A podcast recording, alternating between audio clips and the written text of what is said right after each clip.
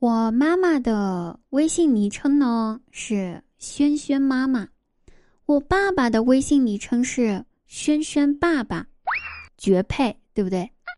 那你们一定以为我的名字叫轩轩，对吧？哼，轩轩是我家狗的名字，我是捡来的，我家狗是亲生的。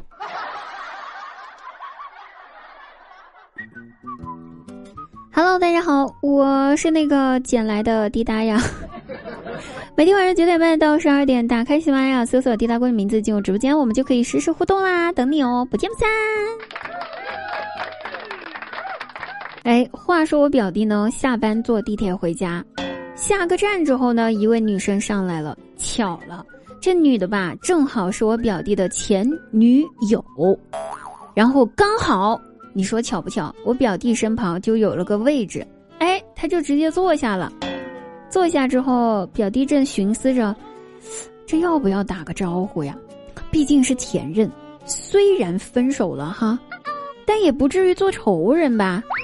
哎，正准备要开口打招呼呢，哎，那个姑娘轻轻的拿起了我表弟的手，慢慢的放在了自己的肚子上，然后对表弟说。亲爱的，你摸摸，这里有一个宝宝。我表弟一听，顿时脸都被吓绿了，惊恐的回答道：“什什么？什么宝宝？不是我的吧？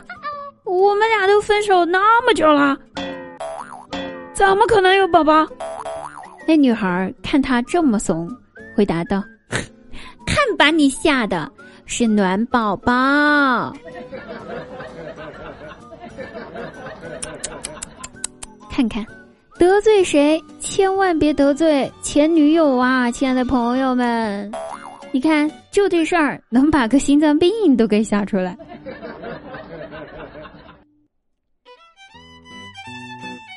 姐夫出差在火车站买票，他说：“买张车票。”有孩子没有呀？有一个，多大年纪了呀？六岁了。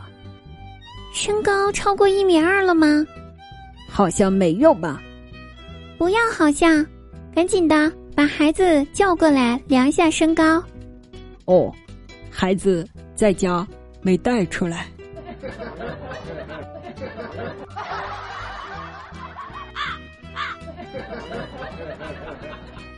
我姐夫这人吧，情商属实是有点低。姐姐为了教会他如何与人沟通呢，真的是花了不少精力。有一天晚上，哎，我姐就特意开班给他办了一个学习会，准备就开始教了。跟我姐夫说：“你要学会把谢谢改成谢谢你，把随便改成听你的，把我不会改成我可以学。”把听明白了吗？改成我说的是否清楚？把我尽量改成我会全力以赴的。好了，今天晚上我们大概就学习这些啊，你一定要多多复习，一定要记牢，知道了吗？姐夫信誓旦旦的回答道：“好的，我一定全力以赴去学习。”哎，过了几天之后呢，我姐在床上躺着。深情款款的问姐夫：“老公，你会出轨吗？”姐夫听到之后回答说：“我可以学。”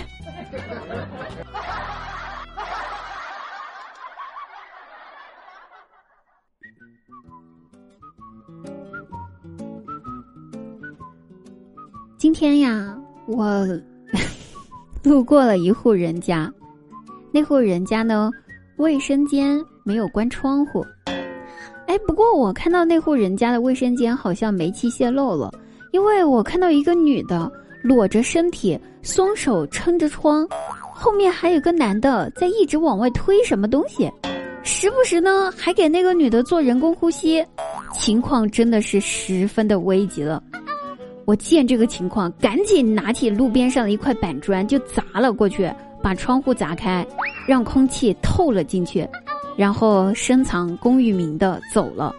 那个男的为了感谢我，连裤子都不穿，一直在背后追着我，问我的名字。我赶紧跑呀，跑呀，跑呀，跑呀！我不能让人家知道啊！雷锋做好事是不留名的。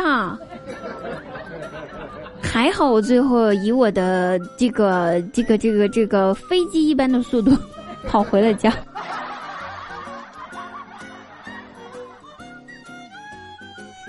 好了，各位朋友，本期节目到此结束啦，我们下期再会哟，拜拜。